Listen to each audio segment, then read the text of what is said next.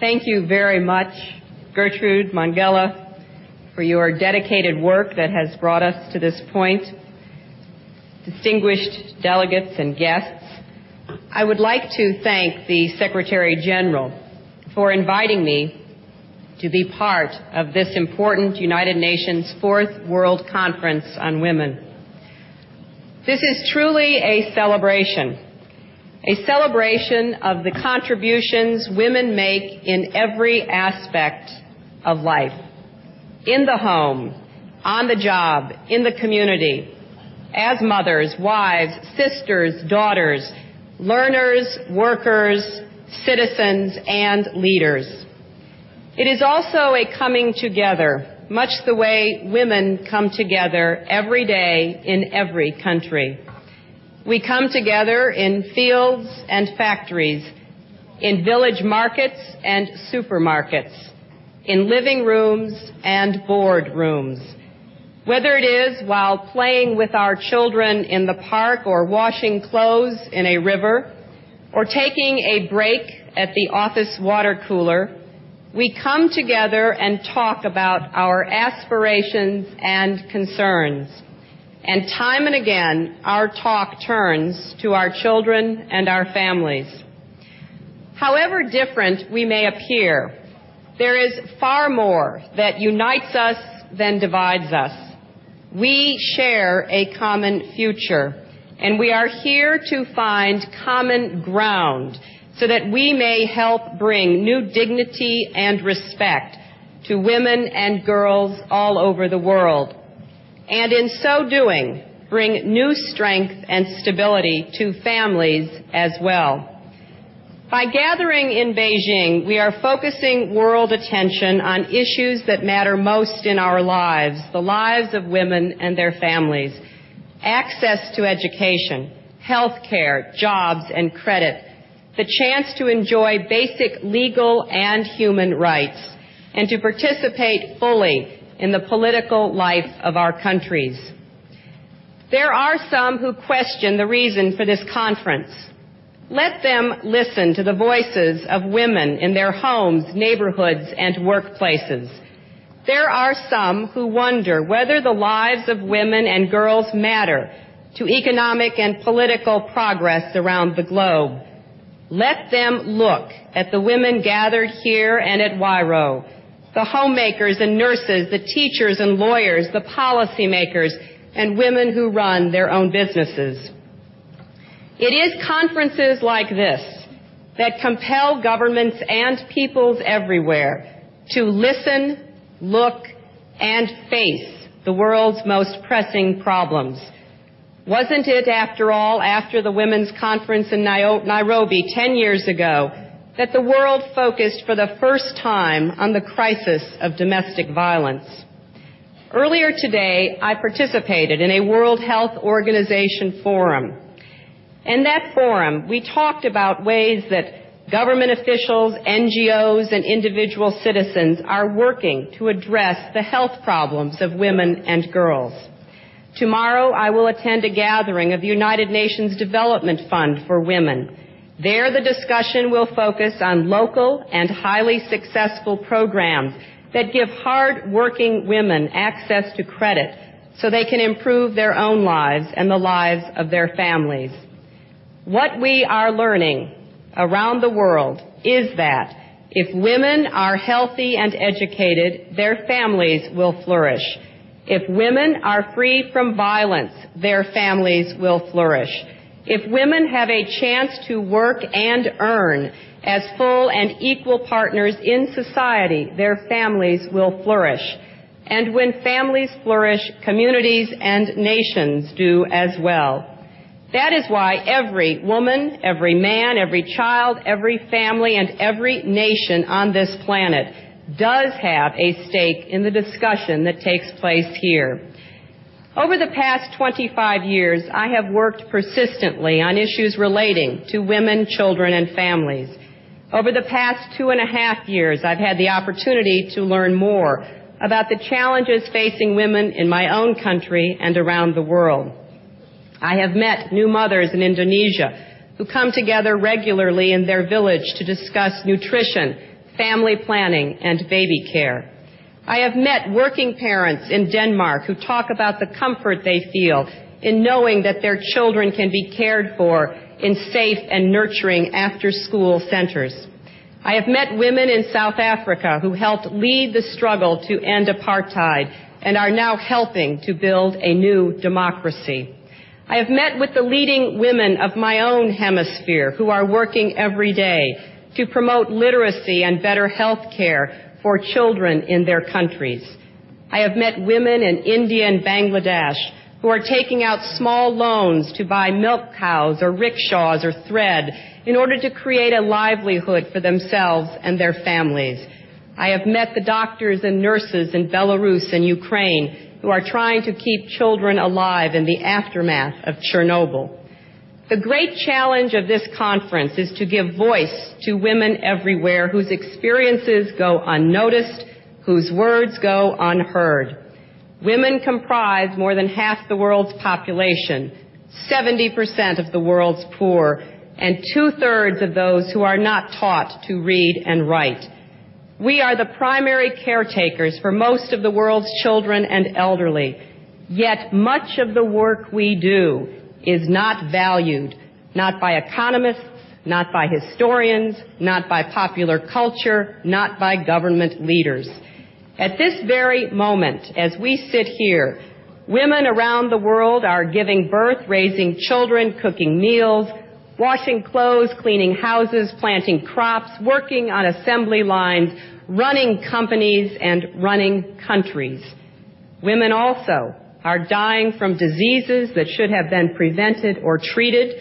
They are watching their children succumb to malnutrition caused by poverty and economic deprivation. They are being denied the right to go to school by their own fathers and brothers. They are being forced into prostitution and they are being barred from the bank lending offices and banned from the ballot box. Those of us who have the opportunity to be here have the responsibility to speak for those who could not. As an American, I want to speak for women in my own country. Women who are raising children on the minimum wage. Women who can't afford health care or child care. Women whose lives are threatened by violence, including violence in their own homes. I want to speak up for mothers who are fighting for good schools, safe neighborhoods, clean air, and clean airwaves. For older women, some of them widows, who find that after raising their families, their skills and life experiences are not valued in the marketplace. For women who are working all night as nurses, hotel clerks, or fast food chefs so that they can be at home during the day with their children and for women everywhere who simply don't have time to do everything they are called upon to do each and every day. Speaking to you today, I speak for them just as each of us speaks for women around the world who are denied the chance to go to school or see a doctor or own property or have a say about the direction of their lives simply because they are women. The truth is that most women around the world work both inside and outside the home, usually by necessity. We need to understand there is no one formula for how women should lead our lives. That is why we must respect the choices that each woman makes for herself and her family. Every woman deserves the chance to realize her own God-given potential. But we must recognize that women will never gain full dignity until their human rights are respected and protected. Our goals for this conference to strengthen families and societies by empowering women to take greater control over their own destinies cannot be fully achieved unless all governments here and around the world accept their responsibility to protect and promote internationally recognized human rights. The in-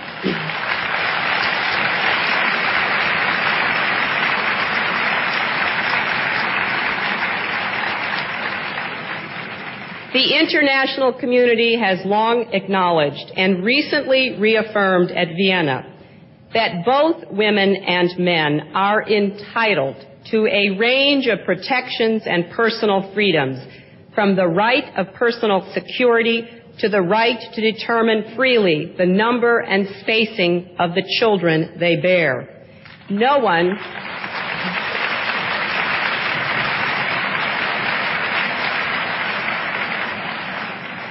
No one should be forced to remain silent for fear of religious or political persecution, arrest, abuse, or torture. Tragically, women are most often the ones whose human rights are violated. Even now, in the late 20th century, the rape of women continues to be used as an instrument of armed conflict. Women and children make up a large majority of the world's refugees. And when women are excluded from the political process, they become even more vulnerable to abuse. I believe that now, on the eve of a new millennium, it is time to break the silence. It is time for us to say here in Beijing and for the world to hear that it is no longer acceptable to discuss women's rights as separate from human rights.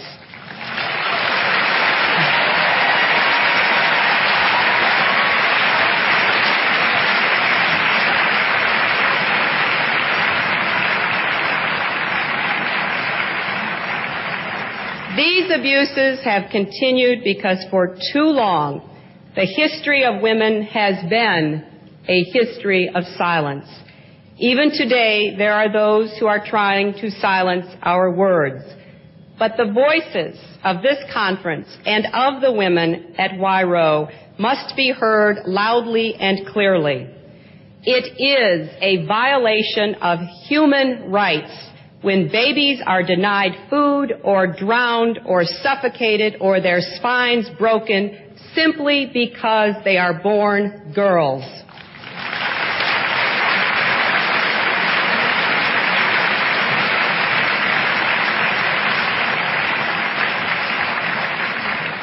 It is a violation of human rights when women and girls are sold into the slavery of prostitution for human greed and the kinds of reasons that are used to justify this practice should no longer be tolerated.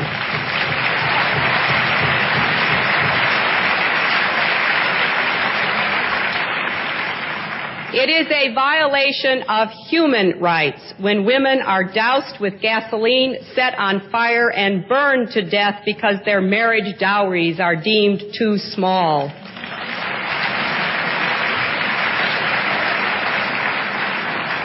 It is a violation of human rights when individual women are raped in their own communities and when thousands of women are subjected to rape as a tactic or prize of war.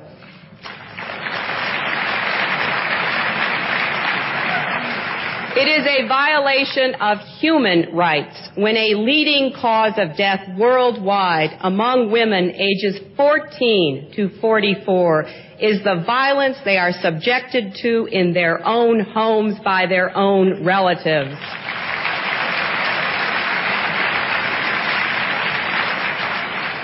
It is a violation of human rights when young girls are brutalized by the painful and degrading practice of genital mutilation.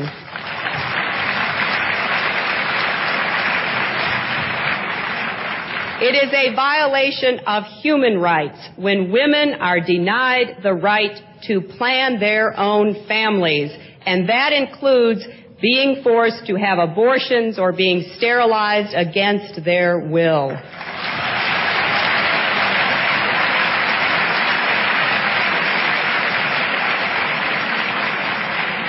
If there is one message that echoes forth from this conference, let it be that human rights are women's rights and women's rights are human rights once and for all.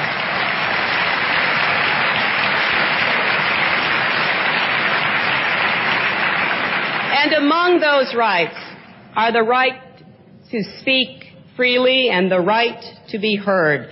Women must enjoy the rights to participate fully in the social and political lives of their countries if we want freedom and democracy to thrive and endure.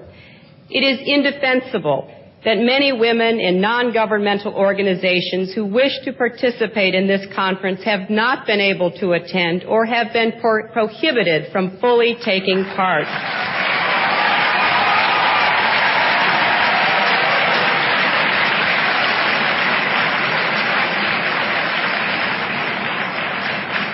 Let me be clear. Freedom means the right of people to assemble, organize, and debate openly. It means respecting the views of those who may disagree with the views of their governments. It means not taking citizens away from their loved ones and jailing them, mistreating them, or denying them their freedom or dignity because of the peaceful expression of their ideas and opinions.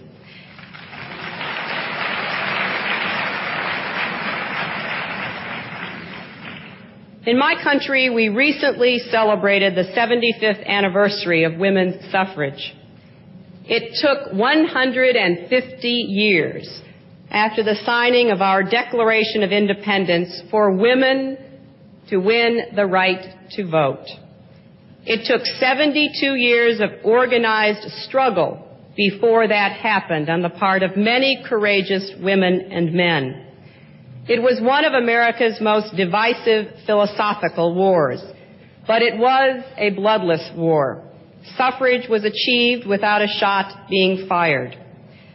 But we have also been reminded in VJ Day observances last weekend of the good that comes when men and women join together to combat the forces of tyranny and to build a better world. We have seen peace prevail in most places for a half century. We have avoided another world war. But we have not solved older, deeply rooted problems that continue to diminish the potential of half the world's population. Now it is the time to act on behalf of women everywhere. If we take bold steps to better the lives of women, we will be taking bold steps to better the lives of children and families too. Families rely on mothers and wives for emotional support and care. Families rely on women for labor in the home. And increasingly everywhere, families rely on women for income needed to raise healthy children and care for other relatives. As long as discrimination and inequities remain so commonplace everywhere in the world, as long as girls and women are valued less, fed less, fed last, overworked, underpaid, not schooled, subjected to violence in and outside their homes, the potential of the human family to create a peaceful, prosperous world will not be realized. Let